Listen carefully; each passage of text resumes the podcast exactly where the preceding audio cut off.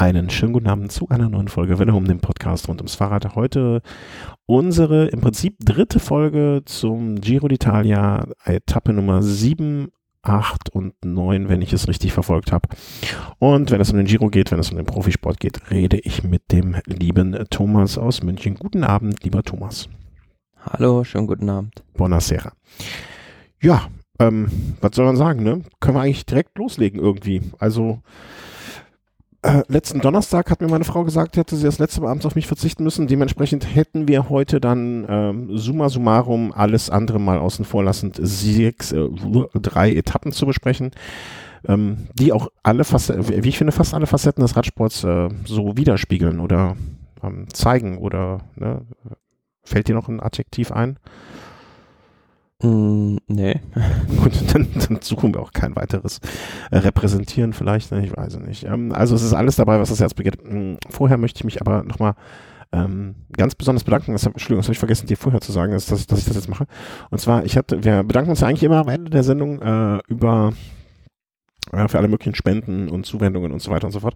Diesmal möchte ich das aber äh, aus gegebenem Anlass vorher äh, ganz am Anfang machen, weil ich weiß nicht, das werde ich nicht nur diesmal machen, sondern werde ich auch im Velo Snack machen, weil ich weiß ja nie, hören die Hörer, den ich gerade erreichen will, das eine oder das andere oder beides. Und deswegen lieber zweimal. Ähm, es hat jemand über den, äh, offensichtlich über unseren Amazon Affiliate Link, sich eine relativ, also für, für meine Vorstellungen ähm, unfassbar teure Kamera gekauft und ein unfassbar teures Objektiv dazu noch. Und ich weiß natürlich nicht, wer das war, aber ich möchte mich einfach dafür bedanken, ähm, äh, dass er das über unseren Affiliate-Link gemacht hat, weil deswegen, das sichert uns äh, sozusagen, ja, ich schätze mal so ein, so ein, so ein gutes halbes Jahr, glaube ich, äh, auf Phonic-Stunden oder ja, nicht ein halbes, ja, doch ein halbes Jahr vielleicht, auf Phonic-Zeit. Ähm, das heißt, äh, äh, äh, ja, diesem äh, unbekannten, unbekannten Menschen danke, dass du ein halbes Jahr sozusagen, ohne, ohne etwas, dass du, also du hast das Einzige, was du gemacht hast, du hast über unseren äh, Link, ähm, bist du zu Amazon gegangen und hast es dann dort bestellt. Äh, vielen Dank für, dass du das gemacht hast. Das sichert uns jetzt ein halbes Jahr Produktionszeit da. Und vielen herzlichen Dank. Das wollte ich nur am Anfang sagen, bevor es jetzt irgendwie vergessen wird und äh, der wegkommt ich war ziemlich überrascht. Also als ich das dann da gesehen habe. Da guckt man ab und an mal rein und äh, dann war das auf einmal so, so hoch. Naja, aber kommen wir jetzt zu viel Wichtigerem. Ähm, nein, nicht viel Wichtigerem, aber auch mindestens genauso wichtigen oder zumindest äh, schönen, interessanten, nämlich der siebten Etappe des Giros. Und ich bin sehr, sehr, sehr schlecht darin, mir Sachen zu merken im Sinne von, äh, was haben wir prognostiziert, was haben wir gesagt, was, äh, was ja, progno ja prognostiziert äh, für die Etappe. Aber wenn ich mich recht entsinne, hatten wir doch ziemlich genau so ein Szenario vorausgesehen, wie es dann passiert ist.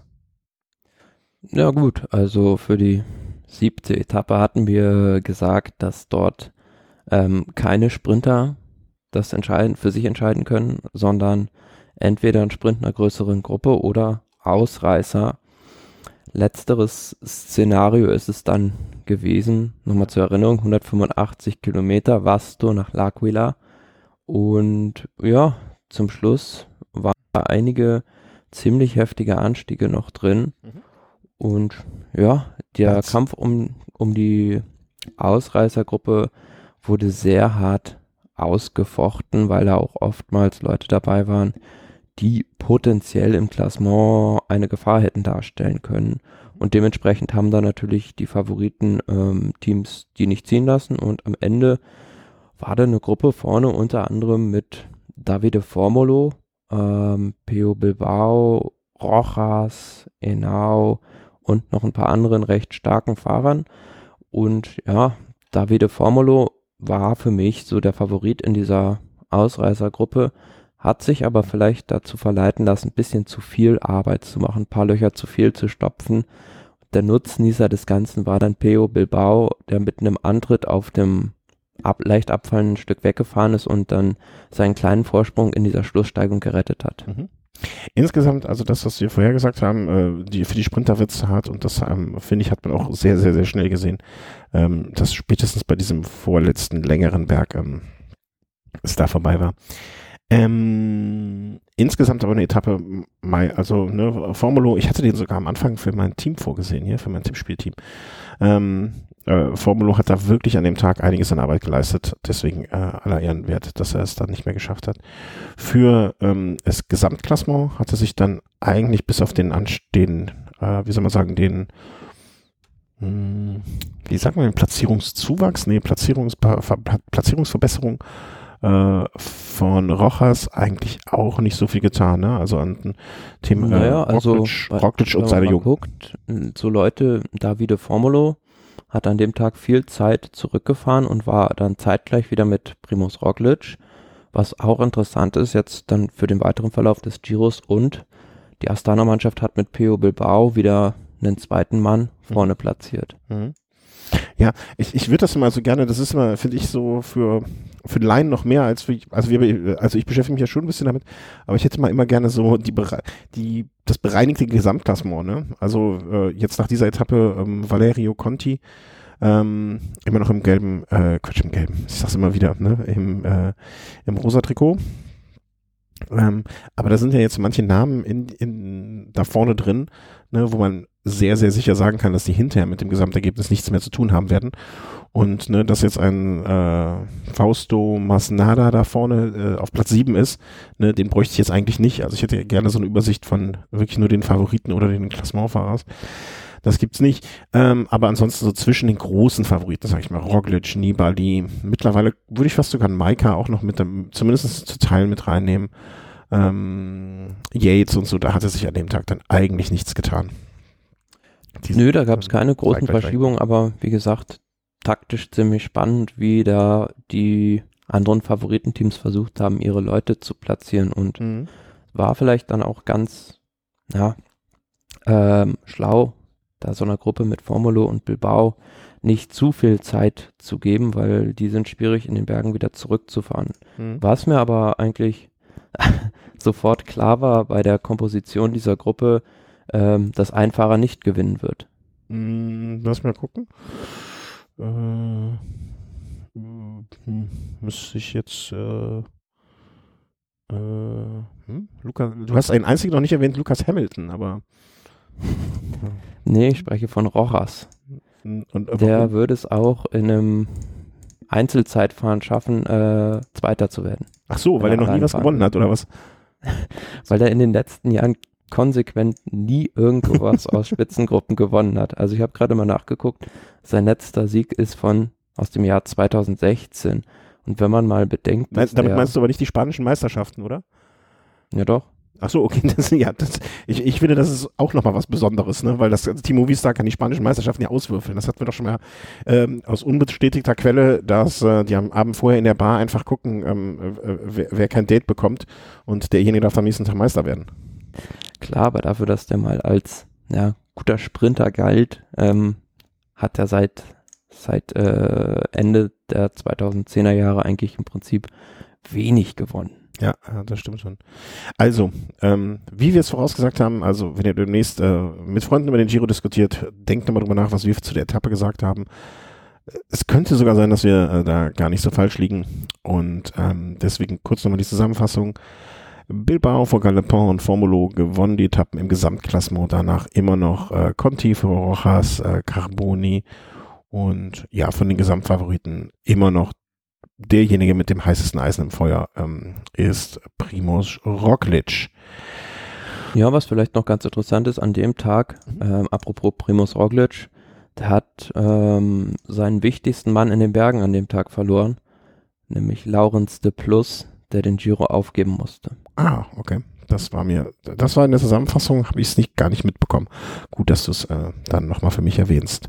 Ja, aber es ist ähm, eine massive Schwächung für die Mannschaft. Na klar wenn man sich jetzt dann äh, da mal so die Startliste durchgeht und jetzt bei Jumbo Wismar guckt, hm, dann haben die jetzt noch einen Sepp Kuss beispielsweise für die Berge oder einen Antwan Tollhook, die da gut helfen können oder vielleicht auch einen Köhn Baumann, aber ja, wenn ich das vergleiche mit einer Astana-Mannschaft, wie die Randale machen könnten oder auch Movistar, oh, da wird's dann da wird es dann schwierig, mannschaftlich dagegen zu halten. Absolut, ne? aber bis jetzt, Primoz Roglic hat ja, das ist irgendwie von so ein Fahrertyp, wo man dem auch zutraut, wenn er nicht in die Situation kommt, dass er Löcher zufahren muss.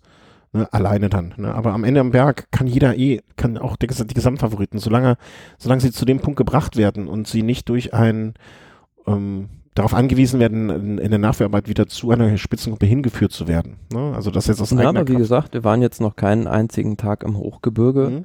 und ich finde halt dieses Szenario mal ganz spannend, ähm, außerhalb na, einer Tour de France mal zu sehen, wie sich ein Leader mit einer nicht ganz so soliden Mannschaft mhm. verteidigen muss. Ja, äh, können, wenn wir im Moment sieht es ja so aus, als könnten wir in den nächsten Tagen in den Genuss kommen, eine solche Situation näher zu betrachten. Ähm, so, kleine Toilettenpause. Ich hatte mich vor der Aufnahme vergessen, auf Toilette zu gehen.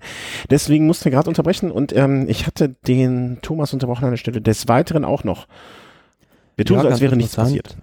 Ganz interessant für die Maglia Ciclamino-Wertung dass an dem Tag äh, sowohl Fernando Gaviria als auch Sascha Modolo das Rennen aufgeben mussten. Also bei Gaviria waren es Knieprobleme, bei Modolo kenne ich jetzt den Grund nicht genau. Wobei ich natürlich auch gelesen habe, ähm, ich glaube, es war Kollege Felix Schönbach, wenn ich das richtig erinnere, ne, für Gaviria macht's, äh, ne, also sein Team wird jetzt versuchen, das rosa Trikot natürlich so lange wie möglich zu verteidigen ob es nur die Knieprobleme waren oder auch hm, das Wissen darum, dass er jetzt vielleicht in den nächsten Tagen nicht so die Unterstützung haben würde, wie er es sich vorstellt. Vielleicht spielt das auch noch mit da rein.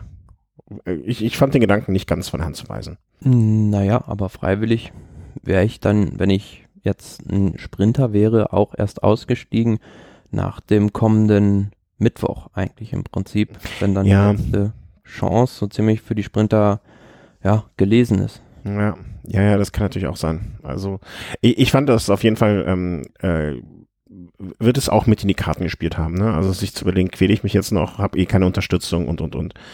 Ähm, war zumindest etwas, wo ich gesagt habe, ja, klingt plausibel. Mhm. Aber ja, auf jeden Fall. Also ne, äh, nach diesem Tag Pascal Ackermann mit 133 Punkten als nächster, äh, Arnaud Demar mit 87, danach Calabion schon mit 66. Also rund der Hälfte der Punkte. Ähm, da ist das schon ein Brett zwischen den beiden, ne? Und, oder zwischen, zwischen Platz drei und Platz eins. Ähm, wie sich das noch verschieben sollte, werden wir noch jetzt bald besprechen. Aber ja, also es sieht nicht schlechter aus für Ackermann, ne? Dass er im blauen Trikot nach Hause fahren kann. Ja, und ich glaube, er wird da gar nicht großartig noch irgendwelche Siege einfahren müssen. Es wird reichen, wenn er sich bei den restlichen Massensprints immer so unter den Top 5 platziert. Mhm. Ja, also ich habe die, die Mathematik dahinter habe ich jetzt nicht aufgemacht, aber klingt jetzt für mich nicht unplausibel. Ähm, das, das reicht. Und halt gesund durchkommen, ne? Das ist jetzt auch noch die Sache. Ist ja jetzt nicht der erfahrenste Rundstreckenfahrer. Ähm, insofern äh, soll er das jetzt erstmal schön über die Bühne kriegen und äh, dann gucken wir mal weiter. Dann, dann würden wir uns für ihn freuen, wenn er damit ähm, ja in dem Trikot dann in Mailand ist, glaube ich, ne? Ja, aber zumal es jetzt für ihn ja, die, wie du schon sagst, die erste Grand Tour ist überhaupt. Und ja. aber ich weiß nicht, bei mir komischerweise äh, bei Pro Cycling Stats in der Punktewertung taucht Viviani gar nicht auf. Also. Ähm, vielleicht werden die dann rausgenommen, wenn sie nicht beenden. Ja, aber Viviani ist ja noch dabei im Rennen. Ach so. Ja, ist das nicht, äh, hatte er nicht die Strafe gekriegt? Ja klar, aber der ist ja schon bei X-Sprints jetzt vorne reingefahren. Also von daher finde ich das gerade, naja, etwas komisch. Vielleicht ist hier auch nur ein Fehler auf der Seite. Mm, vielleicht hat er noch keine 50 Punkte gefahren. Doch, doch. Ja? Also ich, ich habe jetzt nicht die Zahl Nibali. Nibali taucht drin auf mit 12 Punkten. Äh, das stimmt. Vielleicht ist er heute auch schon nach Hause gefahren. Keine Ahnung. Naja. Nee, aber auch auf den Etappen davor nicht. Ah, okay. Ja, vielleicht ist das so ein Persona non grata beim Pro Cycling Stats, warum auch immer. Also nicht, dass ich es wüsste, aber stimmt. Ist auf jeden Fall. Ähm, vielleicht, vielleicht kann man da, haben die einen Twitter-Account? Vielleicht kann man direkt mal hier, haben sie doch. Ne? Machen wir nicht jetzt, sondern nach der Sendung, aber ähm, die Frage, is it a bug or is it a feature? Vielleicht machen wir das jetzt. Also, sollen wir es jetzt mal machen? Ah, komm, ey, twittern, twittern während der, während der Sendung ist äh, ganz großer Spaß. Wie sollen wir es formulieren? Ähm, Viviani not in the stats for the Sprinter Jersey. Fragezeichen. Bug or feature. Sending live in the moment. would be great to have an answer till the end of the show. Wenn answer, die werden ja auch sonst nichts Besseres zu tun haben. Answer till the end of the show. So. Na, mal komisch hier beim, äh, bei, ähm, bei, wie soll ich sagen, bei La Gazzetta auf der Seite mhm. ist Viviani zwar gerankt, aber immer noch mit minus 14 Punkten. Dann ist das der Grund wahrscheinlich. Vielleicht hat aber ich kann mir nicht vorstellen. Also Pascal Ackermann hat 150 Punkte eingefahren mhm. und Viviani minus 14. Ja, aber dann, das hieß ja, dass er dann 36 Punkte gesammelt hat bisher. Ne? Elia Viviani. Gucken wir mal, jetzt Giro, ähm, einmal Platz 2. Er hat zweimal Platz 2.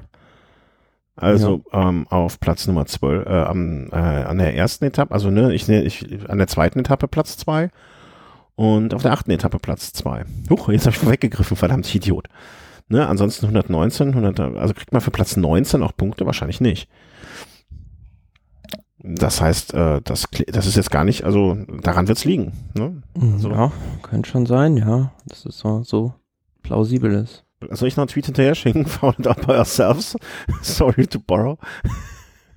naja. Nö, aber da müsste man ihn ja zumindest bei den äh, Minuspunkten noch ranken auf. Der erste mit Minuspunkten oder was? Nee, Kön, äh, Kön Baumann hat auch minus 10 Punkte, also frag mich nicht warum. Hm, warte mal, ah, ich bin hier ein Punktetrikot. Wer hat da Minuspunkte? Clearfilter, boom. Nee, also bei Procycling Stats, also nicht, wenn das jetzt irgendjemand nicht interessiert, ihr könnt äh, bitte schon mal zur nächsten Kapitelmarke vorspringen, dafür haben wir sie. Aber bei Procycling Stats sehe ich nach der, nach Stage 7, ja, im grünen Trikot hier Points, ne, also, äh, ach, General Today, da ist mit einem Punkt, sind nur Fahrer mit einem Punkt aufgelistet. Ja, ist die Frage, warum Fahrer mit Minuspunkten nicht aufgelistet sind, aber ist auch wurscht. Ja, ist auch wurscht. Ähm, wir haben uns jetzt ein bisschen zum Affen gemacht bei Pro Cycling Stats, aber was soll's. Ja, ähm, vielleicht, äh, ja. Gut, Platz, äh, Platz 7 sage ich schon. Etappe Nummer 7, damit wäre es auch klar, ähm, wie das ausgegangen ist. Äh, kommen wir jetzt zur Etappe Nummer 8 und ähm, das war wieder eine ganz klassische Sprinter-Etappe. Äh, eben habe ich mich ja schon äh, sozusagen, habe ich, hab ich uns selber gespoilert äh, bezüglich Viviani. Ähm, ja, langes, lange Etappe war es, meine ich. Ähm, schwieriges Finale, also äh, wie ich auch, glaube ich, in der Sendung schon davor gesagt habe, eigentlich ein Finale, was so in der Form nicht nötig gewesen wäre. Das hätte man durchaus auch anders äh, planen oder bauen können von der letzten Ankunft. Ne? Und ähm, ja, also wie soll man es beschreiben? 209, habe ich das richtig? 239 239 Kilometer, Kilometer die längste Etappe des Giros in diesem Jahr.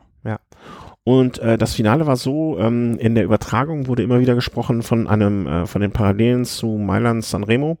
Äh, kann man nicht von der Hand weisen. Also wirklich äh, zwischen Kilometer, ich sag mal, sechs, sieben und Kilometer drei enge Serpentinkurven bergab. Muss das sein?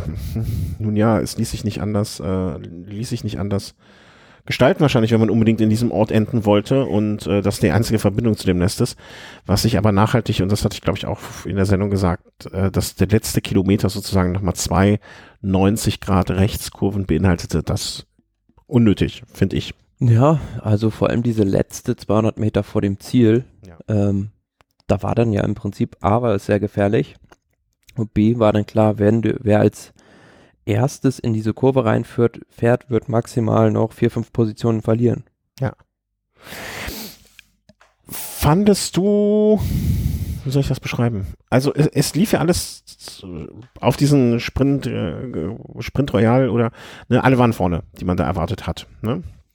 Und in dem Moment, als, ich sag mal, bei der zweiten, äh, nicht bei der zweiten, bei der vorletzten Kurve, da hatte ich noch so den Eindruck, äh, Ackermann bzw. Buransko haben das komplett im Griff. Als sie in die letzte Kurve gefahren sind, dachte ich schon bei der Einfahrt in der Kurve, und ich kann das gar nicht so genau festmachen, woran, ähm, das wird nichts.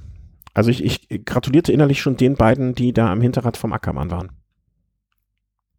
War das von mir einfach äh, Glück und Kaffeesatzleserei oder hattest du auch äh, in dem Moment schon das Gefühl, das wird jetzt hier irgendwie nicht so, wie es sein soll? Nö, also Selig und Ackermann, die waren ja in den ersten beiden Positionen, von daher war es optimal angefahren. Mhm. Ja, der stärkste Fahrer hat an dem Tag einfach gewonnen, Caleb Ewan, der, der da die besten Beine hatte. Mhm.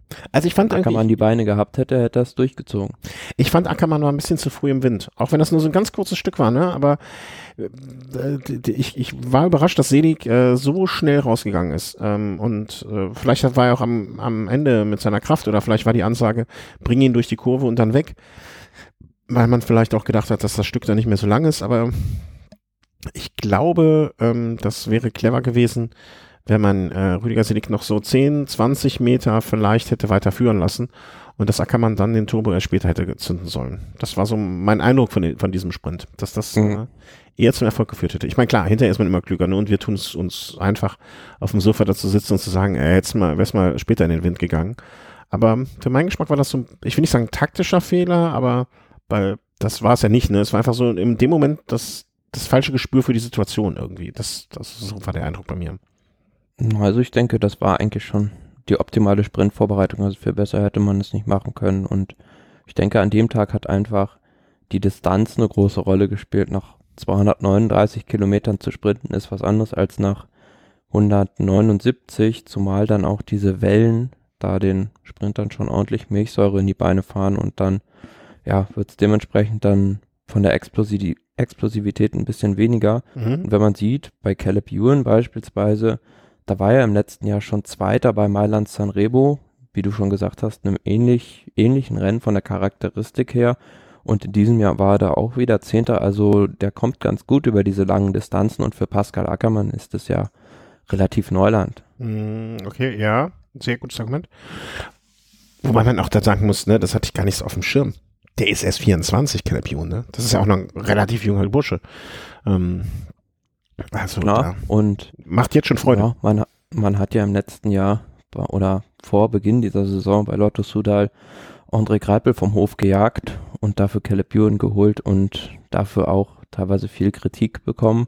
Und jetzt hat er erstmal den ersten Sieg bei einer Grand Tour für die Mannschaft jetzt geholt in diesem Jahr und das wird mit Sicherheit eine Menge Druck von ihm nehmen. Absolut. In der Türkei eine Etappe gewonnen. Was haben wir noch? Hm, Arabische Emirate Tour eine Etappe gewonnen. Also, wie du sagst, ne, jetzt ist es mal ein bisschen Druck vom Kessel. Und ähm, ja, also, ne, er war in dem Moment der Stärkste. Du hast recht, die lange Distanz hatte ich gar nicht so richtig ich will nicht sagen bedacht, aber nicht so richtig als Grund dafür, dass Ackermann da vielleicht dann auch ausgebrannt war oder nicht mehr genug Wumms drin hatte. Hm, mag auch ein Argument sein und vielleicht ist es aber auch eine Mischung aus beidem. Ne? Nach der langen Distanz einfach nicht mehr so konzentriert oder nicht mehr so flexibel auch zu sagen, ey, gib mir noch mal zehn Meter weiter im, im, im, im, Windschatten, bevor ich rausgehe. Äh, ich hatte das Gefühl, ja. dass das hätte da irgendwie anders laufen können. Wer jetzt aber richtig Druck hat im Prinzip, ist zum einen Elia Viviani und zum zweiten die Mannschaft der König Quickstep. Die haben beide noch keine Etappe gewonnen. Viviani hat zwar eine gewonnen, wurde dann aber distanziert und ähm, da bleiben jetzt nicht mehr so viele Gelegenheiten für die Mannschaft, um, um da eine Etappe abzuschießen. Absolut. Ne? Also zwei zweite Plätze, davon hast du nicht, äh, Davon, so kommst du noch nicht mal in die Rangliste für die Punkte, wie wir gerade eben festgestellt haben. Ne? Also das, das ist sehr, sehr schwierig. Ja, wobei ich äh, mir, wobei ich irgendwie glaube, dass bei Quickstep sind, können sie immer noch so entspannt sein. Bei deren Frühjahr, mh, hm, da ist, glaube ich, da können sie sich, glaube ich, noch viel rausnehmen. Also ich will nicht sagen, dass sie bei der ganzen ähm, bei der ganzen, beim ganzen Giro nicht eine Etappe gewinnen müssen, ne?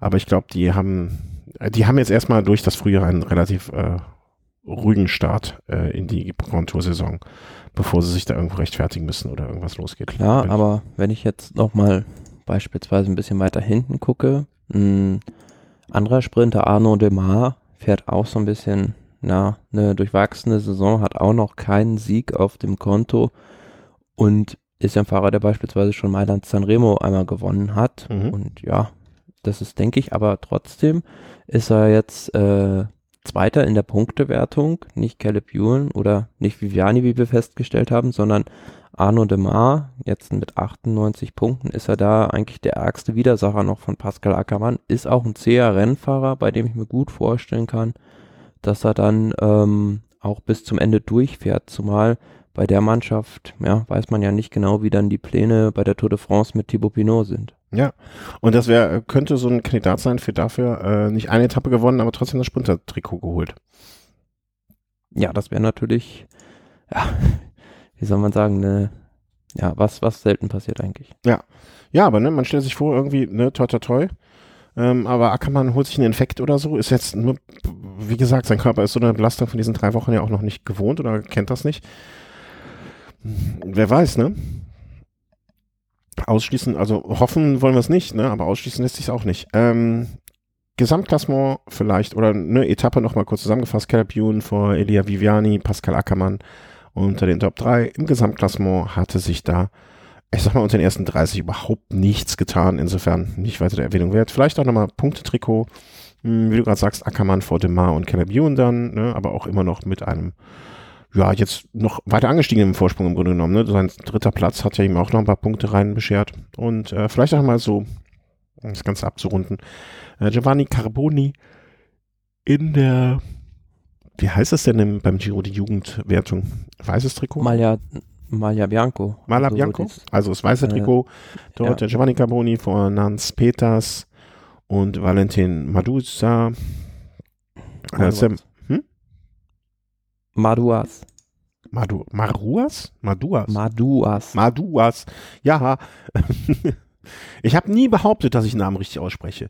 Ähm, Bergwertung immer noch Giulo Ciccone. Ciccone Nachnamen kann ich. Äh, Fausto Masnada und Antonio Pedrero. Und Mannschaftswertung, wie gehabt, Team Movistar vor The Koenigs Quickstep und dann Androni Chok Gio, Gio Catolli Sidermec oder so ähnlich. Ähm, und so gingen wir dann in, ja, eine, ich sag mal, der Etappen, die vom jetzigen Zeitpunkt aus betrachtet durchaus zu denen gehören, wo man schon vorher gesagt hat, die könnten den Giro mitentscheiden, müssen es aber nicht. Und ob es aber meiner Meinung nach jetzt irgendwie also so richtig, also entschieden ist er jetzt auch nicht, dafür ist noch viel zu lang her und wie du eben schon mal sagtest, äh, wir haben ja noch nicht ein einziges Zeitfahren, äh, keine einzige ähm, wirkliche Bergetappe gesehen, aber zumindestens ähm, ist nicht, wie soll man sagen, ist es für manche nicht einfacher geworden, so rum.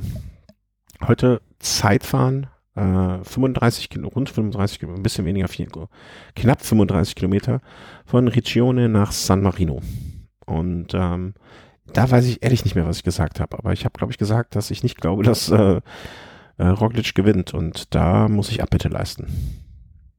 Ja, aber weil der haushohe Favorit im Prinzip. Ähm, aber man muss ja zu sagen, die ersten Fahrer, die losgefahren waren, hatten ja noch einigermaßen ordentliche Bedingungen. Mhm. Aber zum Finale hin, dann wurde es infernalisch mit dem Regen und ähm, es war, glaube ich, dann sogar irgendwann ein Sturm aufgezogen. Also ähm, da hatten die hinteren Fahrer in diesem, waren in diesem Flachstück vor allem sehr benachteiligt. Ja. Ähm, ist, ja, mein Gott, was soll man da sagen? Ne? Ist halt ein Outdoor-Sport und dann hast du einfach mal Pech gehabt. Und äh, umso mehr muss man davon natürlich sein. Ich meine, man kann immer verargumentieren, Fahrer, die halt ungefähr in der gleichen Position sind zueinander, haben dann ja auch ungefähr alle gemeinsam das bessere, das gleiche Wetter. Ne? Also wenn jetzt irgendwie Platz wie viel haben wir noch im Rennen? Platz äh, 164 ein besseres Wetter hat als der erste. Gut, ne? Ist halt so. Ähm, aber dass jetzt ein ähm, ähm, Roglic quasi das gleiche Wetter hat ungefähr wie ein Nibali oder so oder oder oder ein Yates und so weiter und so fort. Ähm, das ist ja trotzdem in so einem Fall dann gegeben. Aber ähm, ja, Primoz Roglic hat einfach nochmal bewiesen, ähm, dass er einfach in diesem Zeit, im, im Moment im Zeitfahren so wirklich zu der absoluten Weltspitze gehört, nicht einer der besten ist. Und äh, das auch abrufen kann in Situationen, wo es abrufen muss. Also, ne, also hab jetzt gelesen, ähm, Viktor Karpenatz, der Zweite mit elf Sekunden Rückstand, hatte zwischendurch einen Defekt. Ähm, der Stundenweltrekordler musste das Rad wechseln und ob das jetzt diese elf Sekunden geworden sind oder gewesen sind, die den Unterschied ausmachen, kann man jetzt natürlich im Nachgang ähm, immer schlecht beurteilen. Ich bekomme gerade eine Nachricht, dass ich gerade nicht mehr zu hören bin, beziehungsweise dass der Thomas mich nicht mehr hört, dann äh, so, jetzt ist der Thomas wieder da. Wir wissen gar nicht genau, wann er mich nicht mehr gehört hat, weil, also ich weiß ja nur noch im Ansatz, was er geredet hat. Äh, ja, schlechtes Wetter, ne, Fahrer werden ja trotzdem ungefähr alle auf einem, äh, wie soll man sagen, an den gleichen Bedingungen gehabt haben, untereinander, relativ zueinander. Und ähm, ja, aber nichtsdestotrotz war Roglic einfach äh, in einer Liga. Ne? Also, wie ich gerade eben schon erwähnte, ähm, der zweite, also Kampanaz hat äh, aktueller Stundenweltrekordhalter, ähm, hatte einen Radwechsel zwischendurch, ne? Hast du es mitbekommen?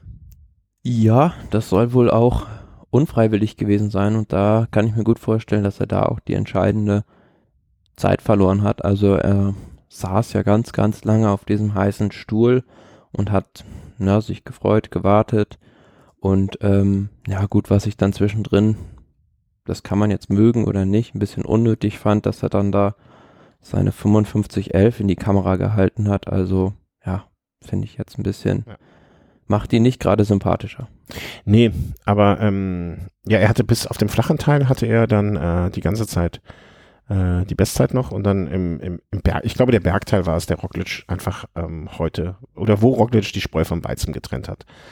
Äh, Klar, also äh, Roglic hat ja auch hinterher gesagt, er hat kaum Risiken genommen im, im flachen Bereich und da konnte man auch an den Zeiten sehen, dass er da ja relativ wenig, na, verhältnismäßig wenig in Anführungs- und Schlusszeichen Zeit rausgeholt hat. Aber wenn man beispielsweise mal guckt, ähm, ich habe es mal nachgerechnet, am zweiten Zwischenzeitmesspunkt, das war kurz unten vor Beginn der Steigung, hatte beispielsweise einen äh, Simon Yates den Rückstand von 48 Sekunden nur auf Roglic und im Ziel 3 Minuten 11. Das heißt, er hat 2 Minuten 23 rausgefahren. Auf Nibali waren es äh, 37 Sekunden und auf Lopez 42 Sekunden in dem, Ste in dem Anstieg. Mhm. Ja, hier wird auch äh, auf Radsport News die Rechnung aufgemacht, dass äh, auf Campenards ähm, 50 Sekunden Rückstand hatte unten und 11 Sekunden, äh, wie erwähnt, äh, oben Vorsprung hatte sozusagen. Ne? Auch da eine Minute eins sozusagen rausgeholt hat. Äh, was einfach ganz klar sagt, beim, zumindest beim Zeitfahren, äh, fährt er da in einer ganz, ganz eigenen Liga. Und das mir macht mir, ganz ehrlich, also ich möchte mir gar nicht, also ich habe ein bisschen Angst davor, sage ich mittlerweile sogar, mh, hm, dass das ein echt langweiliger Giro jetzt langsam wird.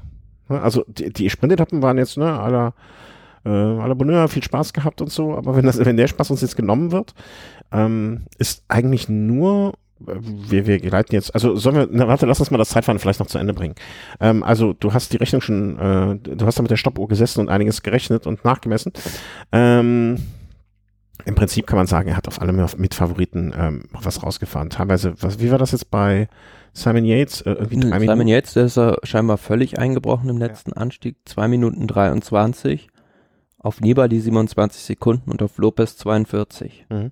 Und wie war das denn auf, äh, wo haben wir denn Yates hier in der Gesamtliste? Also so auf der ganzen, ach verdammt, äh, ich mache mal hier so, so, so, Sachen auf, wo ich gar nicht, ähm, Yates hat also heute um es mal zu sehen, drei Minuten elf dann verloren auf äh, Broglic und ist, ist er schon damit raus. Na, sagen wir, ne, also Yates hat verloren, alle haben verloren. Punkt.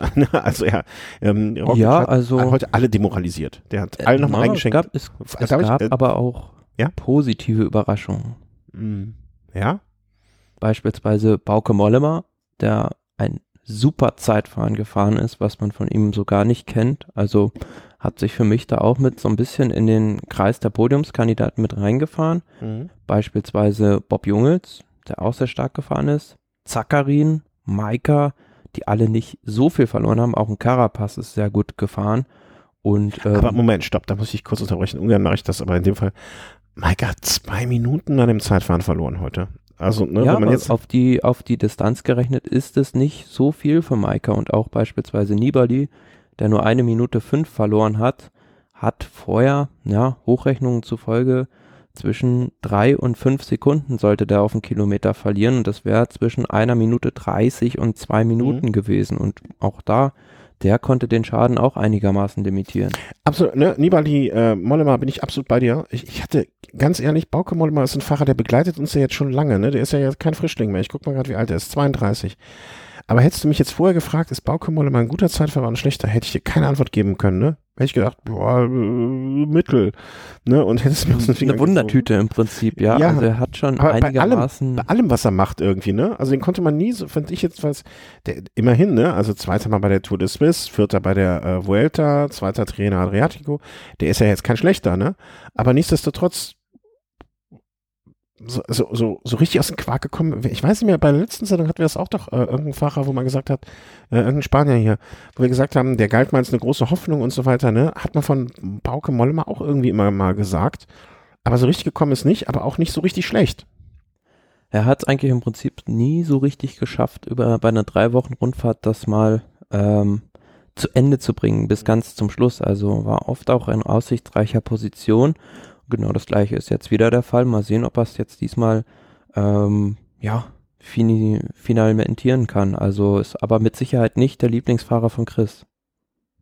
Hm, Ja, was war nochmal? ich sage nur Stichwort Windkante. Ja, aber ich komme jetzt nicht drauf. Mu mu muss er selber sagen. Ähm, also, weiß ich nicht mehr. Irgendwas. Wen hat er denn auf die Windkante genommen? Hm, wahrscheinlich ein Valverde oder so. Nicht so viel. Wir werden es wir werden's vielleicht erfahren oder auch nicht. Ähm, erstmal ist jetzt mal ein guter Tipp, zu, um, um mitzukriegen, ob er, ähm, ob er uns gehört hat in der Sendung. Ne? Wenn er wieder rumpolpert äh, poltert, poltert und tolpert, äh, dann weiß man Ja, aber auch so, ne, wenn ich mir hier so ähm, das äh, Ranking in den ganzen Saisons, ne, immer so, der hatte jetzt auch nie ein Jahr, wo es besonders gut oder besonders schlecht war seit 2011. Ne? Das ist immer so auf gleichem, ne, ist okay, 2013 mal ein bisschen besser, aber sonst immer so gu gutes, gutes gehobenes Mittelmaß und würde mich jetzt auch ein bisschen freuen. Ähm, ja, zumal für die Niederländer ja jetzt Tom Dumoulin raus ist und ja. vielleicht schafft es dann ein anderer von denen vorne reinzufahren. Äh, eben, und äh, das Senioren, äh, das Senioren-TZ von äh, Trexecker Frido, ne, das, äh, die, die, die werden ja auch nicht jünger, ne? Den kann sowas auch mal ganz gut tun. Also insofern ja, äh, schön gemacht und ähm, wen hattest du noch erwähnt? Ach so, ja, Maika, ja gut, ne, zwei Minuten aber auch dann kassiert. Ja, aber es ist nicht viel für einen Fahrer wie Maika und auch ein Formulo hat sich, ja, finde ich doch beachtlich geschlagen. Ja, aber guck mal, äh, ich argumentiere jetzt mal andersrum. Also ich, ich glaube, wir gehen jetzt einfach mal, ne, wir haben alles gesagt eigentlich, was es zu dem Zeitfahren zu sagen gibt. Ne? Also ich glaube, ich kann hier mal die Kapitelmarke machen und wir sollten dann schon zum Gesamtfazit drüber gehen oder vielleicht zur Vorausschau. Ähm, was du sagst, stimmt. Oder nee, anders. Unter anderen Umständen würde ich sagen, ja, das stimmt total. Aber andererseits hat ein Roglic diese zwei Minuten auf Maika rausgefahren, wette ich mit dir, auf diesem Bergzeit, äh, Bergteil. Oder zumindest ein, ein Großteil dieser zwei Minuten in diesem äh, letzten Teil, also dem anstiegenden Teil, rausgefahren. Ne? Und das heißt für mich einfach nur, Roglic war im Flachen eigentlich so gut und so schlecht wie die anderen. Nur der hat dann einfach, ist der am Berg einfach so stark. Und das macht ja jetzt nicht Hoffnung für die nächsten Tage. Ne? Also das klingt jetzt immer blöd, ne? wenn ich jetzt gegen Roglic spreche. Mir geht es einfach jetzt in de- dem Moment darum, einen spannenden Giro zu haben. Ähm, spricht ja für mich jetzt nicht da, in, äh, da so in die Hinsicht, dass Ja klar, aber du Der jetzt kannst in den einen Bergen leicht Einzel- einen ist. Einzelzeitfahren nicht mit einer Massenstartetappe vergleichen. nee, Also das sind zwei ähm, ganz unterschiedliche Paar Schuhe. ja, stimmt, sind zwei komplett, es sind, es sind sogar, äh, das eine sind Sandalen und das andere sind Wanderstiefel, aber nichtsdestotrotz wäre das jetzt ein komplett flaches Zeitfahren gewesen, ne? Dann hätte ich gesagt, alles klar, Mike hat halt zwei Minuten verloren, aber der ist halt am Berg so stark, da kann er dem Roglic das wieder abnehmen. Bei einem Zeitfahren, wo der Vorsprung rausgenommen wird, ähm, ähm, wo der, ach, ich, ich hab hier, Entschuldigung, äh, habe jetzt meinen Gedanken verloren, weil hier gerade eine Twitter-Meldung reingekommen ist, dass auf der Seite vom Giro ähm, er mit Minuspunkten geführt wird. Also im Prinzip das, was wir uns dann gedacht haben. Äh, Ja. Ist dann auch richtig so. Naja. Aber danke an den aufmerksamen Hörer. Er soll jetzt auch bitte äh, hier namentlich gelobt werden. Ich suche es gerade raus. Ähm, der, oder nicht Hörer, ne? Kann ja auch sein, dass gar kein Hörer ist, sondern uns nur per Twitter verfolgt. Äh, Valentin. Grüße an Valentin. Danke für diese Unterstützung. Ähm, wo war ich? Genau, äh, Roglic hat's, äh, hat es ja, ähm, ja genau, da wird nicht nur er, sondern auch Cohen Bofmann, Köhn-Baumann, äh, genau, auch mit minus 10 Punkten aufgeführt. das hatte ich vorhin schon gesagt, ja genau. Also, aber mich hat, hat es halt nur gewundert, warum dann äh, er in dieser Pro Cycling Stats Liste gar nicht gelistet ist. Ähm, wo war ich denn jetzt eben gedanklich? Dass Roglic am Berg Zeit rausgefahren hat auf die anderen. Genau, weißt du, wäre es jetzt ähm, ein komplett flaches Zeitfahren gewesen, ne? dann hätte ich gesagt, alles klar, ne, Maike ist dafür in den Bergen so stark. Aber dass er im Prinzip jetzt bei dem Bergzeitfahren ne, so werde ich jetzt einfach mal den zweiten Teil, diese Minuten rausgefahren hat. Das lässt mich ja jetzt nicht zu dem Schluss kommen, dass er beim, auch ohne Mannschaft, bei dem Kampf Mann gegen Mann am Berg, äh, da jetzt in der schwächeren Position sein sollte. Ja, aber wie gesagt, die, die Qualitäten ähm, in einem Zeitfahren am Berg zu fahren sind ganz andere als in einer Massenstart-Etappe am Berg zu fahren. Ich nenne immer das Beispiel, Paradebeispiel Ivan Basso. Der hat 2004 bei der Tour de France, ja, Lance Armstrong an allen Bergetappen Paroli bieten können. Nur im Bergzeitfahren nach Alp d'Huez ist er wie eine Schnecke gefahren. Ja. Wo ein gemeinsamer Freund von uns äh, in einem Auto saß, wie ich immer nicht müde werde zu erwähnen. Ähm, ja, das stimmt schon. Aber ich sehe da. Ähm, Oder ich, Beispiel letztes Jahr auch, also in diesem flachen Zeitfahren, äh, Trento Rovareto war es, glaube ich, als Simon Yates auch nur ganz, ganz wenig Zeit verloren hat. Ja, ähm, dann vorm Giro jetzt auch irgendwo ein Interview gelesen, ich glaube, war sogar in der Pro Cycling mit Simon Yates, wo er gesagt hat, er ist in dem Zeitfahren vielleicht ein bisschen zu tief gegangen. Und ja, ist immer die Frage, wie tief ein Fahrer, wie weit er ans Limit auch gehen will im Zeitfahren, weil sich das hinten raus auch noch auswirken kann. Ja, ich meine, immerhin, äh, das war jetzt vor dem Ruhetag, ne? Also heute war es jetzt nicht so schlimm, mal all in zu gehen und äh, morgen auszuschlafen. Aber. Ja, aber wenn wir, wenn, wenn wir mal die Liste durchgehen und ähm, mal so, na, sag ich mal, ab Platz 30 im Prinzip zu gucken oder Platz welche 29 Liste? auch schon. Mikel Landa. Äh, welche Liste? Also über welche Liste sprechen wir? Des heutigen Zeitfahrens. Achso, also äh, nicht Gesamtklassement, sondern äh, sozusagen hier Wert. Das Etappenklassement. Hm? Landa verliert drei Minuten drei. Ja, durchwachsenes Zeitfahren, aber der, hatte auch, der ja. hatte auch Glück, dass, dass er in einer Kurve nicht aus der, da rausgeflogen ist. Also das war haarscharf vor einem Sturz. Und dann, ähm, ja klar, Simon Yates, der hat in diesem Jahr das Zeitfahren bei Paris-Nizza gewonnen und ich hätte eigentlich gedacht, oder sogar Yates in diesem Zeitfahren stärker eingeschätzt als Nibali. Mhm. Aber er verliert, ja, gut zwei Minuten auf den. Und das ist, das ist schon eine Enttäuschung. Und vor allen Dingen auch, äh, ne, ich, wieder, ich werde da auch nicht müde, das zu erwähnen, äh, mit der Ansage, die er vorher gemacht hat, ne, hier, ich bin der, ich bin der, ich zwölf Monate und, und, und, und, das, äh, Du, also äh, meine Theorie ist ja immer noch die, dass die jeden Tag abwechselnd fahren und ich denke, heute ist Adam gefahren. Du meinst, die haben sich verrechnet dann auch vorher? Das hm, Sache, vielleicht die wollten konnte, sich, konnte sich Simon heute dann schonen und hat dann die Kräfte gespart für die dritte Woche. Ja, ich weiß es nicht so genau. Also, ich, ich werde deine Theorie mal im Hinterkopf behalten, okay? Zettel notieren, Wegschmeißzettel. Nee, ähm, ja. Ähm, ich, ich finde halt, ich finde es halt schwierig, den Mund sehr voll zu nehmen und dann äh, an so einem Tag so dermaßen ja, und zumal er sich ja jetzt eine andere Taktik zurechtgelegt hatte, er hat sich ähm, ja ganz, äh, ganz diskret verhalten jetzt in dieser ersten Woche und mhm. in der letzten Jahr hat er genau das Gegenteil gemacht. Da ist er auf jeder Etappe im Prinzip, wo es einigermaßen bergauf ging, zum Schluss auf Krawall gefahren.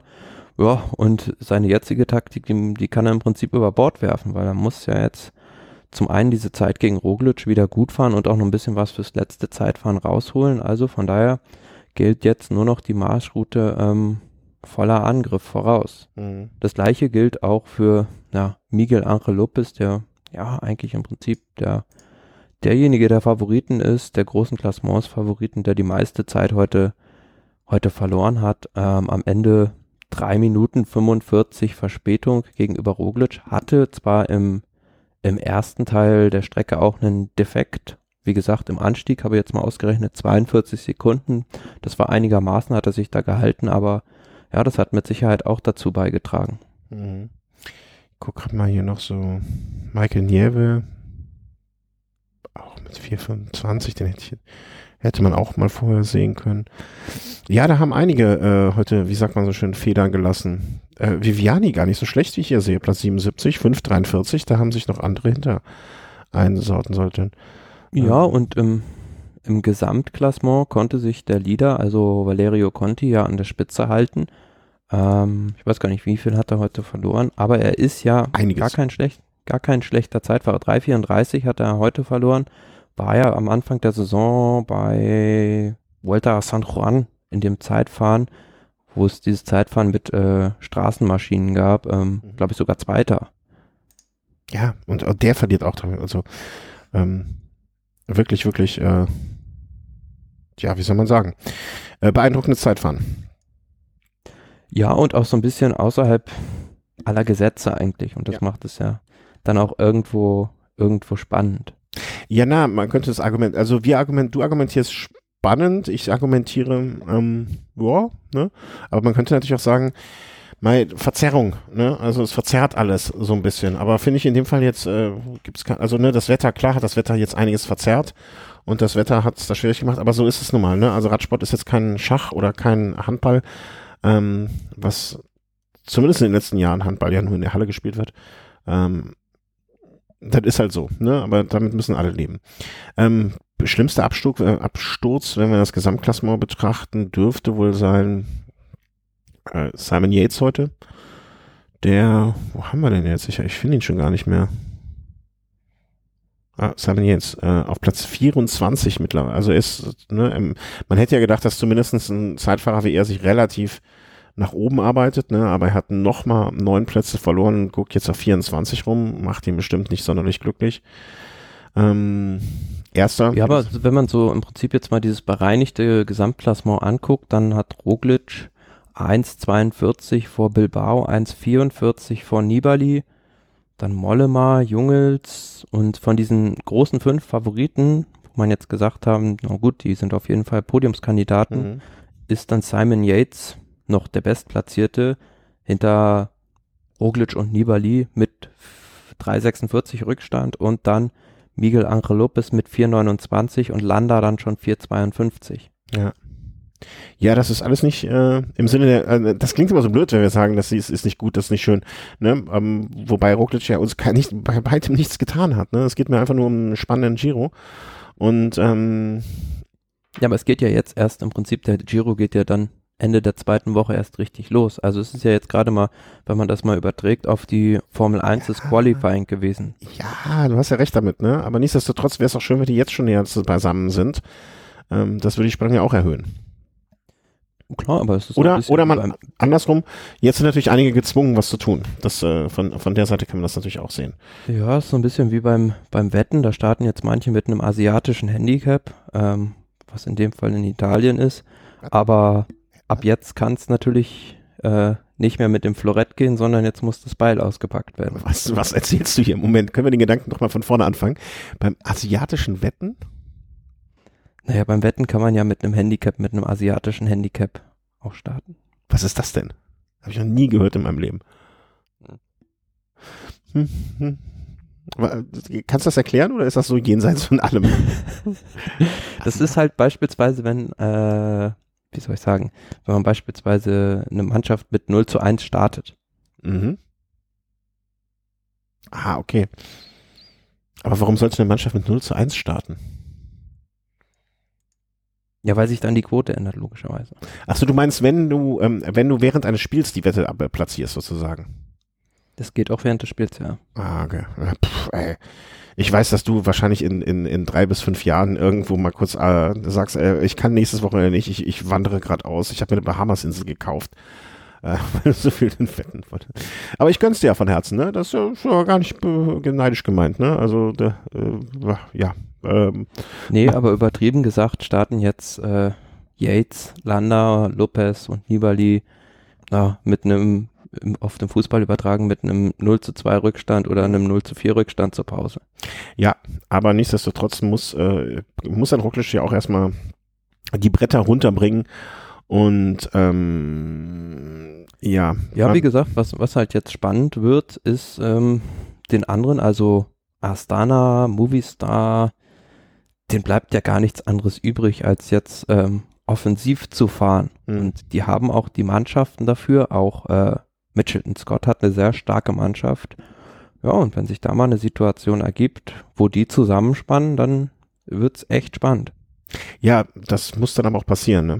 Äh, Also das wäre jetzt, äh, das ist ja oft genug so eine Situation auch gewesen, mh, ähm, dass es, dass es, wie soll man sagen, ähm, ja, dass man so eine Ausgangssituation hatte und die Fahrer sich dann einfach nicht äh, zusammen, ja, zusammenrotten konnten oder sich nicht abgesprochen haben und äh, ähm, zusammengearbeitet haben. Haben wir schon oft genug gehabt. Ja, aber naja, hoffen wir, einfach mal das Beste, ähm, dass es so kommen wird. Weil dann kann es wirklich noch spannend werden. Ich habe äh, ich habe so ein bisschen die Befürchtung, dass das jetzt erstmal so dahin plätschern wird. Und nicht, dass von dir, Entschuldigung, das ist Sonntagabend, ähm, nicht das äh, erhoffte Feuerwerk auftreten wird. Ja, aber das Schöne beim, beim Giro ist ja, dass das nicht so ist, dass wie bei der Tour de France krampfhaft versucht wird, ein siebter Gesamtklassements-Platz von der Mannschaft verteidigt zu werden. Ja, das stimmt. Im letzten Jahr beispielsweise hat ja Froome einen Rückstand, glaube ich, von drei, gut dreieinhalb Minuten gedreht und 2016 Nibali sogar einen von 4,43. Also mhm. da ist alles möglich. Ja, ja, und das ist wirklich auch nochmal ein Argument, was ich so nicht auf dem Schirm hatte, ähm, dass es ja wirklich so ist, ne? Also, ob du da jetzt Fünfter oder Siebter wirst, ähm, das ist jetzt auch Jacke wie Hose. Ähm, dass man da wirklich dann auch eher ein Risiko geht. Ja, und geht. zumal jetzt so Mannschaften beispielsweise wie ein Lopez, der war letztes Jahr schon auf dem Podium. Ja, also für ihn kann es eigentlich nur das Ziel geben, das Ding jetzt mal abzuschießen. Genauso für Simon Yates der letztes Jahr da schwer enttäuscht wurde, als er eingebrochen ist. Für den kann es eigentlich auch nur den Sieg als Ziel geben. Und auch ein Vincenzo Nibali, der den Giro schon zweimal gewonnen hat, gut. Daher spielt es jetzt auch nicht so die super große Rolle, ob er jetzt äh, aufs Podium fährt oder Vierter wird. Ja, ja, auf jeden Fall. Ja, also du hast mir jetzt ein bisschen Zuversicht zurückgegeben, dass es noch spannend wird in den nächsten Tagen. Und äh, wenn wir über die nächsten Tage sprechen, äh, wir wissen noch gar nicht so genau, wann wir das nächste Mal aufzeichnen können. Aber ich würde sagen, wir, wir machen jetzt einfach mal eine Vorschau so von den nächsten, sagen wir mal, drei, vier, fünf Tagen. Ähm, das scheint mir dann eine vernünftige Herangehensweise zu sein. Bin auf der Seite vom Giro, mh, hm, wie immer un unübersichtlich. Gucken wir mal, Rankings, Tour, Live the Giro, live, live, live. Völlig überfordert, der Hoff. Ähm, dass ich mal die Seitenübersicht. Die, warum machen die es? Äh, also, Technical Info, Tour Info. Ah, weiß auf weiß. Naja, das ist halt auch schwer.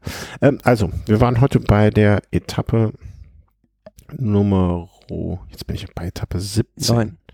Heute waren wir der 9, das heißt morgen Montag äh, Etappe Ruhetag, dann Dienstag Etappe 10, wie wir auch schon vorher gesagt hatten, ähm, Flachetappe, Sprint. Mehr muss man nicht zu sagen, oder? Ja, 145 Kilometer zwischen Ravenna und Modena. Und ähm, ich weiß nicht, ob du es gesehen hast, aber bei Kilometer 91 wird der Ort Sala Bolognese durchfahren. ja, habe ich gesehen. Ähm, ob die da wohl einen kurzen Zwischenstopp machen oder es da eine Verpflegung gibt? Nee, das wird äh, in die Flasche gefüllt. Ja, die kriegen so eine Bolognese in die Flasche direkt rein. Ähm, deswegen haben die äh, für den Tag speziell vorbereitet von dem Ausrüster ähm, Tax und den Ausrüstern Elite äh, Flaschen mit einem etwas dickeren ähm, Holz, ähm, äh, wie sagt man, Trink, Trink, äh, Verschluss ne, dass sie die einzelnen Hackfleischbrocken auch da durchatmen können. Das wussten die wenigsten, aber wir haben das jetzt ex exklusiv veröffentlichen dürfen. Äh, Vielleicht wird so auch gleich in Camelback gefüllt. Ja, das, das hatte man versucht, da hatte man Tests gemacht, ähm, aber da war es dann so, dass sich diese einzelnen ähm, Hackfleischbröckchen so dermaßen in dem Schlauch verfangen haben, ja, dass man dann auf einmal mit ganz kräftig dran gezogen hat und dann haben sich mehrere von diesen Brocken gelöst und die sind dann reingeschossen und das gab äh, heftigste Würgereflexe.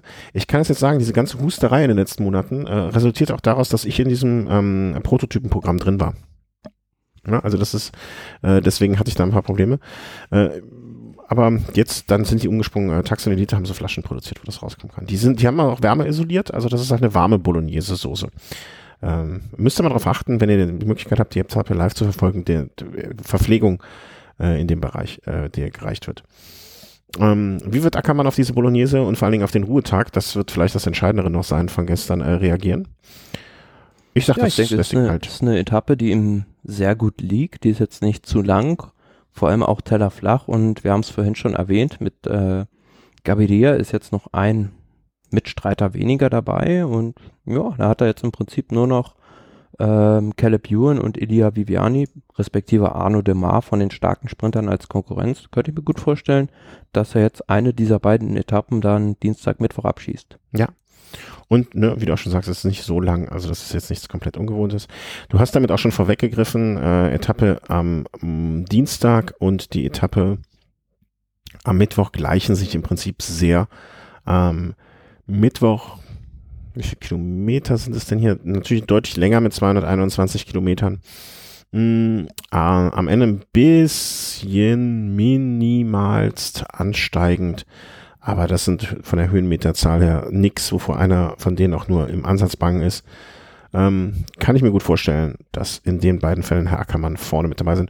Und was ich besonders lobenswert finde, ähm, Etappe am Mittwoch, nee, Dienstag, Mittwoch, genau, am, Dien äh, am Mittwoch, ähm, sehr, sehr gerade, lange Straße, ähm, wo man dann, ähm, ja, äh, einfache Zieldurchfahrt, das ist, was ich nicht gerade gefunden habe, ne, sehr löblich und auch ähm, die letzten zwei Kilometer am Dienstag sind gerade ausgehend, also da erwartet keine, keine besonderen Schwierigkeiten, sondern sie können sich auf darauf konzentrieren, was sie können.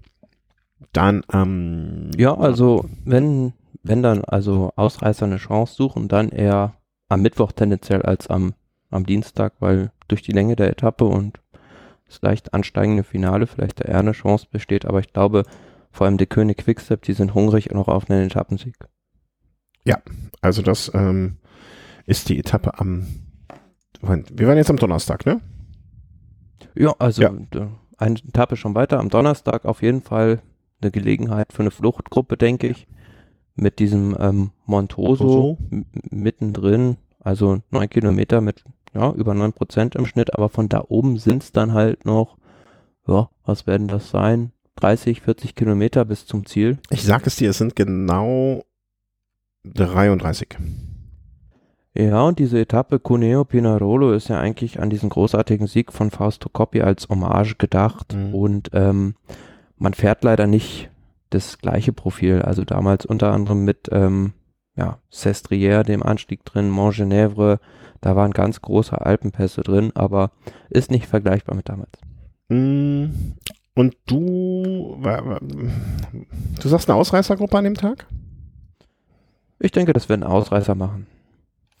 Was, was, halten, was, was halten wir denn von dem Szenario, so ein Yates sagt sich an dem Tag, irgendwann müssen wir anfangen und lass uns doch heute schon mal anfangen. Klar, gut, gut möglich, dass man ähm, Dass in diesem so ein bisschen- Montoso drin Mhm. die Mannschaft ein, einspannt, schon mal Feuerwerkt und guckt, ob einer einen schlechten Tag hat.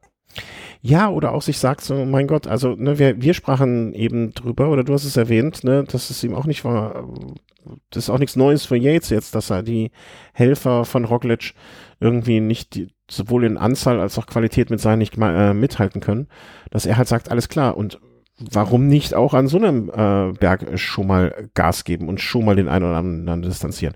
Und wenn dann so ein Lander, so ein Mollema oder meinetwegen auch ein Nibali dabei auch auf der St äh, dann nur einer von denen auf der Strecke bleibt, mein Gott, immer noch besser als äh, gar nichts. Also ich kann mir gut vorstellen, dass man sich ne, gerade nach dem Ruhetag, nach zwei Tagen einrollen, dann wieder ähm, in Saft und Kraft stehend, dass man sich mal überlegt, okay, jetzt mal neun, neun Kilometer antesten und gucken, was der Roglic so auf einer normalen Etappe mh, drauf hat. Kann ich mir, Ja, und vor allem würde mich nicht der- wundern.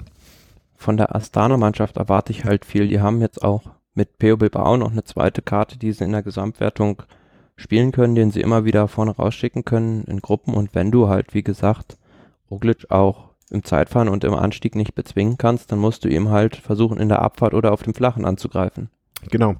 Und ich denke, das wäre, ähm, das wäre eigentlich genau die Gelegenheit, auf die wir oder auf die die Fahrer warten sollten. Ne? Das äh, alles andere. Ich meine, klar, man kann auch sich immer noch äh, auf einen späteren Zeitpunkt ähm, sozusagen äh, verlegen und sagen, naja, dann machen wir es dann, dann machen wir es dann, machen wir es dann. Ich bin an so einem Punkt, äh, warum noch warten? Das kann man ruhig machen. Und äh, was vielleicht auch, ich weiß nicht, ob das wichtig ist für die Sprinter, aber es gibt ja noch eine Sprintwertung nach diesem Berg, ne? Hätte ich jetzt Ambitionen ähm, darauf, weiß ich nicht, aber ob ein Sprinter über den Berg mit drüber kommt, ich äh, befürchte es fast nicht. Klar, also Peter Sagan hätte sich da wahrscheinlich in die Ausreißergruppe eingeschleust. Ja. Auf jeden Fall. Oder wäre die Attacke mitgegangen und äh, hätte es da versucht. Ich bin, ich glaube noch nicht so 100 Prozent, dass es an dem Tag eine Ausreißergruppe geben wird. Da, dafür sind, glaube ich, die, die Interessen mittlerweile so breit gefächert. Oder es gehen wirklich so irgendwie komplett No-Names da rein. Ähm, das kann auch sein. Ähm, aber dann äh, geht es, äh, vielleicht sagen sich auch alle, nee, komm, ey, lass sein. Der nächste Tag wird so schwer. Denn am Freitag, äh, am Freitag geht's halt, ja, geht's zur Sache, sag ich mal vorsichtig. Ne, der Ja, Na. Pinarolo Ceresole Real 196 Kilometer mit einer ganz schwierigen Bergankunft. Am Schluss geht's da ordentlich bergauf, also dieser Schlussanstieg zum Lago Seru 27,5 Kilometer mit 5,4 Prozent im Durchschnitt auf 2236 Meter. Das wird ordentlich und auch der, dieser Pian del Lupo, der da ausgegeben ist als Zweitkategorieberg, sind aber 14, fast 15 Kilometer mit 7 Prozent im Schnitt. Also bei der Tour de France wahrscheinlich schon All-Kategorieberg. Ja. Also das wird ein Tag, äh, da kann an, ich sage immer, ne, wie, dieser alte Spruch, man, das ist ein Tag, wo man den Giro nicht gewinnen kann, aber auf jeden Fall verlieren. Also, wenn man da als ein Yates äh, nicht wirklich äh, bei Sache ist, kann ich mir auch vorstellen, dass man da rausfliegt. Oder überhaupt jeder von denen. Ne? Also an dem Tag musst du einfach äh, komplett da sein, sonst ist alles aus. Freitag, Freitag, ähm, ich gehe mal davon aus, dass Freitagabend so ein, zwei Leute sich schon keine Sorgen mehr machen müssen, ähm, wie sie in Mailand ihren Giro-Sieg feiern. Ähm, Ja, und auch da nach der Etappe, denke ich, wird das Gesamtklassement nochmal einen Umsturz erleben. Also da werden mindestens zwei, drei Leute, die jetzt nach dem Zeitfahren recht gut platziert sind, rausfallen oder sich von hinten noch zwei, drei reinfahren, weil, wie gesagt, das ist die erste Hochgebirgsetappe. Und auch da muss natürlich Roglic auf der Hut sein. Auch da werden überall Heckenschützen lauern. Äh, auf jeden, also auf jeden Fall wird, wird, also ich glaube, bis zu, bis zum Freitag ist dieser Blick aufs Gesamtklassement irgendwie so noch total trübe. Ähm, und ab Freitag, spätestens Samstag dann äh, mit der Etappe ähm, von Saint-Vincent äh, oder Saint Vincent nach ähm, Courmayeur, wie spricht man das aus? Courmayeur. Courmayeur. Courmayeur. Ne? Äh, da wird dann alles klar sein, weil das wird äh, auch nochmal ein ganz, ganz großer Spaß für uns Zuschauer, aber nicht unbedingt für die Fahrer, behaupte ich. mal. Ja, 131 Kilometer zwar nur, geht aber nur rauf und runter im Prinzip. Also zweimal zweite Kategorie, einmal dritte Kategorie, zweimal erste Kategorie. Und das Haupthindernis des Tages ist dieser Colle San Carlo, also der vorletzte Anstieg, also der Berg des Heiligen Karls sozusagen. 10,5 Kilometer mit fast 10 Prozent im Schnitt. Und ja, also geografisch gesehen sind wir da quasi am Fuße des Mont Blancs, also in der nordwestlichen Ecke Italiens. Und das wird, wie gesagt, dieser Colle San Carlo, der wird die Differenz machen und nicht dieser Schlussanstieg Ja. nach Courmayeur. Zumindestens wenn- wird es so sein, dass man, dass man da die Leute anschlagen wird ähm, und dann am, am letzten Berg gegebenenfalls noch vollenden. Aber ich glaube auch, dass das äh, dann der Punkt wird. Und am Sonntag, um, um vielleicht noch bis zum Ruhetag alles mal durchzusprechen, am Sonntag hat man sich da gedacht, komm, wir haben jetzt echt schon zwei harte Tage gehabt. Lass, lass uns einfach mal noch einen dritten harten Tag dranhängen. Ähm, A, 225 Kilometer. Ähm, 32. äh, 230? Hab mich 226. 232 sind hier angegeben. Was? Wir reden über die Etappe 16. Etappe 15. Was? Habe ich Moment, hä? Tuesday? Was? Was habe ich denn hier? Ich glaube, ich bin mit den Tagen nach durcheinander. Como. Ja, ich bin mit den Tagen durcheinander gekommen. Sorry. Ähm, ich da hatte die Etappe von Dienstag auf heute. Ja, dann ist ja gar nicht so schlimm. Äh, Sonntag Ausreißer, oder? Ja, Sonntag, das wird ganz, ganz spannend, weil das ist, äh, wie gesagt, schon im Prinzip die Lombardei-Rundfahrt beim Giro d'Italia. Mhm. Also fast identisch dieses Profil, außer dass man nicht zum Muro di Sormano fährt, also diesen letzten knappen Abschnitt des äh, Sormano-Anstiegs weglässt, aber dafür dann ähm, den Civiglio auch im Finale drin hat, vier Kilometer mit 10% gut und wenn da einer ja, von den Klassementfahrern sagt, ne, ich habe richtig Bock, dann wird es da auch ordentliche Zeitabstände geben. Mhm. Aber bist du bei, oder? Das könnte eine Ausreißer-Etappe werden. Könnte gut sein, dass es eine Ausreißergruppe wird mit ähm, einem Sieger von einer Klassementmannschaft, der da eigentlich taktische Aufgaben erfüllen sollte. Weil ich kann mir sehr, also ne, ich glaube einfach, dass ähm, also mein, meine Hoffnung, meine Hoffnung ist einfach, dass in den letzten äh, zwei Tagen, also in den zwei Tagen zuvor, also Freitag, Samstag, die Klassementfahrer so ein Feuerwerk abfeuern, äh, dass sie sich einfach sagen, komm, jetzt muss auch mal gut sein und äh, an dem Tag einfach einen auf ruhig machen müssen, weil, bevor sie sich sonst ka völlig kaputt machen. Das ist so ein bisschen Ja, aber danach ist ja der Ruhetag. Mm, Ja, das wird ein, das werden anderthalb Ruhetage, weil die an dem Tag auch alle so platt sind, dass die äh, Gesamtklassementfahrer sich untereinander so eine Art äh, Agreement hier, heute ist Ruhe. heute ist auch schon Ruhe. Wir fahren uns heute die Beine noch aus. Ähm, deswegen, also ich glaube ganz, ganz fest davon, dass an, äh, daran, dass an diesem Sonntag dann ein Ruhetag, äh, äh, nicht ein Ruhetag, ja, ein Ruhetag für die Gesamtklassement war, aber ähm, dass das eine Ausreißergruppe machen wird an dem Tag. Ja, und vielleicht kurz noch äh, ein Wort zu der Etappe nach dem Ruhetag, also weil da ja mit dem Passo Gavia die Chima Copy auf dem Programm steht, also Chima steht Copy auf dem Programm. für die, die es nicht wissen, äh, das ist der höchste Punkt, der beim, also der höchste Pass oder die höchste Bergüberquerung, äh, die gefahren wird. Und das ist dieses Jahr an, nicht wie oft sonst auch das Stilfzer Joch zum Beispiel, ne, sondern der Passo Gavia, Gavi, Gavia ähm, mit 2618 Metern. So, jetzt wieder da. Da hatte sich kurz ein Rechner verabschiedet und sind jetzt mit dem Zweitrechner am Werk. Ähm, oh, jetzt, oh, ich habe noch, hab noch was getrunken, das läuft mir nach. Ähm, Shima Copy erklärt, ähm, ja, und warum der Dienstag nächste Woche, also morgen, übermorgen in einer Woche so wichtig ist. Nochmal, bitte von dir dann, Thomas. Ja, also die Chima Copy, der Passo Gavia mit 2614 Metern Höhe, das Dach des Giro in diesem Jahr und ähm, wichtig in dem Sinne, weil noch gar nicht so richtig feststeht, ob man da fahren kann, weil momentan liegen da oben noch bis zu drei oder vier Meter Schnee und die Helfer sind momentan Tag und Nacht mit Schneefräsen im Einsatz, um die Straße freizuräumen. Ja, aber das haben, also wegen Unwetter Straßen vorher kaputt und so, da haben die Italiener ja schon des Öfteren Probleme gehabt. Aber so Schneefräsegeschichten, ne, da denke ich halt immer an ähm, hier Stifter Joch.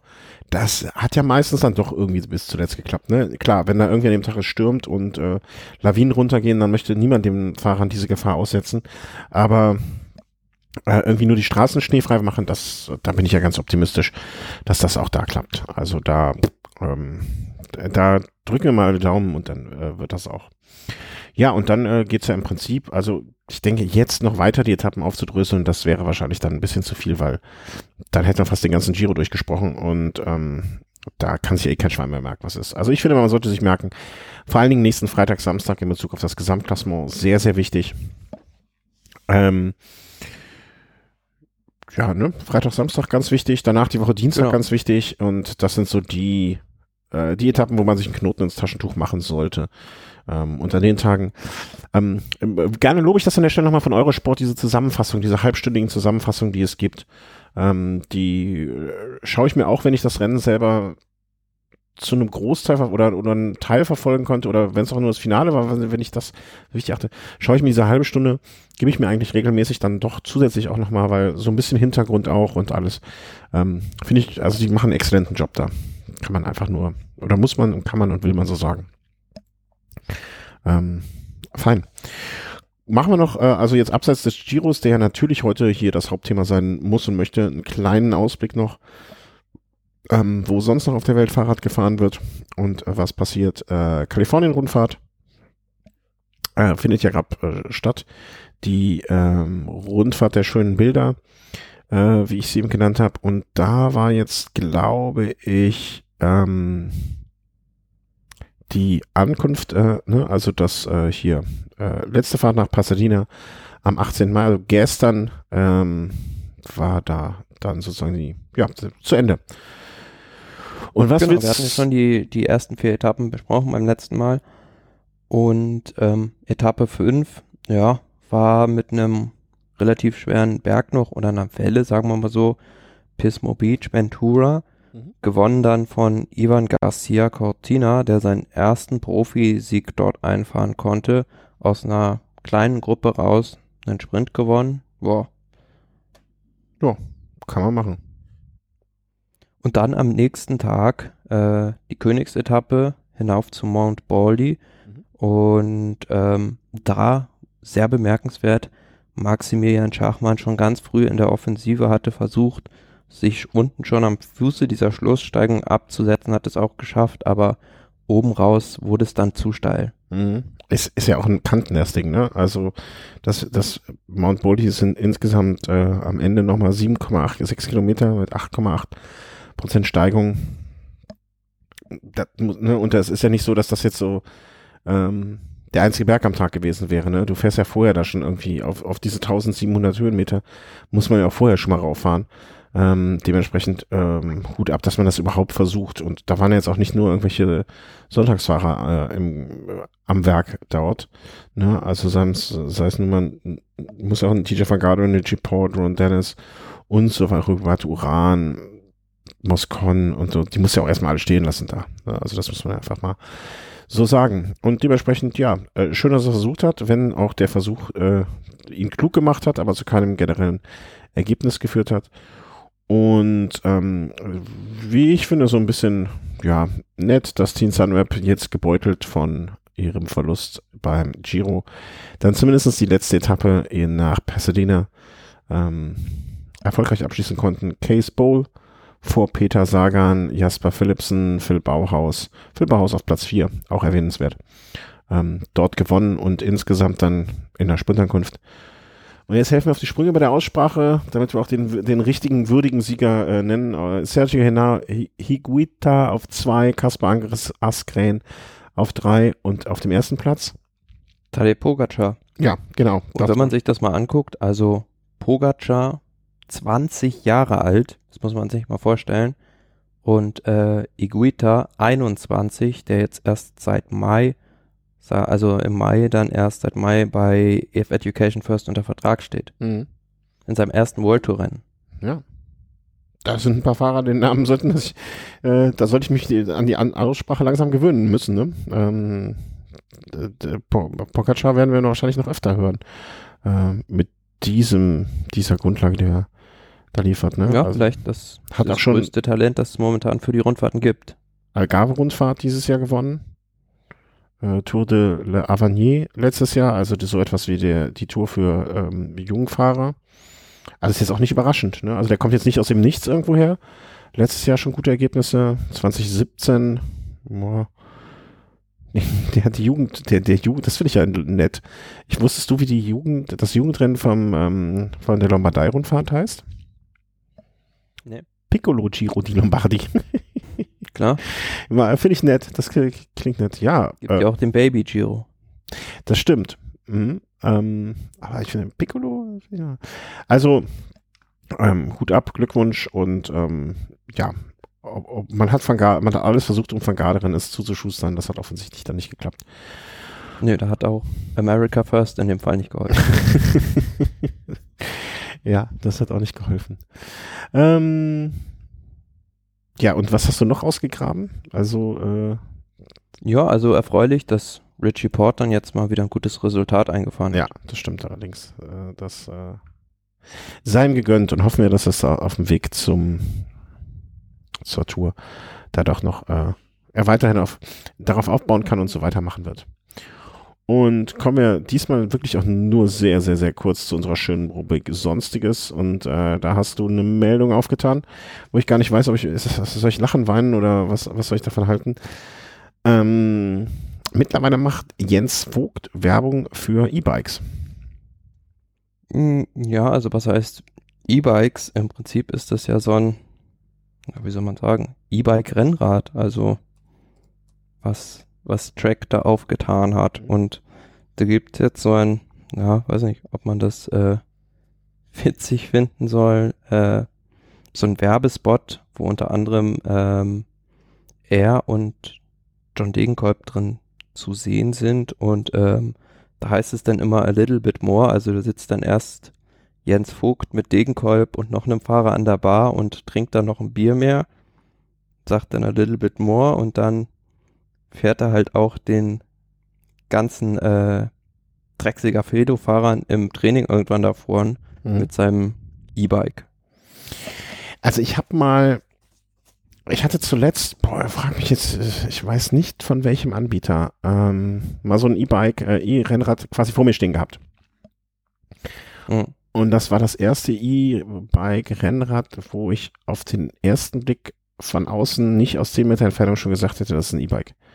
Das sah wirklich aus wie ein normales Rennrad. Also, ne, also man konnte es wirklich kaum sehen. Klar, wenn du mich jetzt, ne, auf einen Meter ran und hier geguckt, so, ha, okay, das, hm, ja, alles klar, ist ein E-Bike. Ich bin da auch noch ähm, immer ein bisschen unentschlossen und diese Diskussion E-Bike, ja, nein, ähm, ist auch, glaube ich, eine, wo es kein falsch und richtig gibt und wo man weder auf der einen noch auf der anderen Seite keine guten Argumente hat. Ich weiß noch nicht, ob es dann ein E-Bike, Rennrad, Rennrad, E-Bike sein muss. Ne? Also ein E-Bike als solches, um jetzt, keine Ahnung, du wohnst in der Stadt und musst 25 Kilometer pendeln und äh, bis mittlerweile an die, bis mittlerweile 60 und äh, sagst ja, ich kaufe mir jetzt ein E-Bike, damit ich die Strecke fahren kann, anstatt dass ich sie mit dem Auto fahre zum Beispiel. Ähm, Finde ich das eine wirklich sehr gelungene Sache. Ähm, so, so, solange die E-Bikes so schnell sind, dass die Herren oder Damen, die sie steuern, meistens sind ja die Herren, die da ein bisschen zu wagemutig sind, ähm, solange die das noch komplett unter Kontrolle haben, finde ich das auch völlig in Ordnung. Ich, ich habe schon mal jemanden aus dem Straßenkram gezogen, der mit seinem E-Bike mit der Geschwindigkeit nicht zurechtkam. Ähm, aber als Rennrad, weil für mich ist das Rennrad ja ein, also ich weiß nicht, die geht's, glaube ich, denke ich mal eher. Genau, das ist auch so ein bisschen der Punkt, wo ich hinaus drauf hinaus will, ja. wenn ich mir ein Rennrad kaufe. Hm, das ist ja eigentlich schon an sich sehr schnell. Dann brauche ich ja nicht noch sozusagen eine elektrische Fahrhilfe und ähm, gerade auch dementsprechend, weil ja, ja, man möchte ja auch den Nachwuchs ansprechen und wenn man die halt schon mit E-Bikes lockt, dann, ja, bringt es zwar Leute aufs Fahrrad, aber für den Rennsport an sich ist es, denke ich, keine gute Sache. Und zumal das zweite, was halt so ein bisschen makaber, finde ich, daran ist, mit der Historie des Teams für E-Bikes Werbung zu machen, ist natürlich auch recht unglücklich.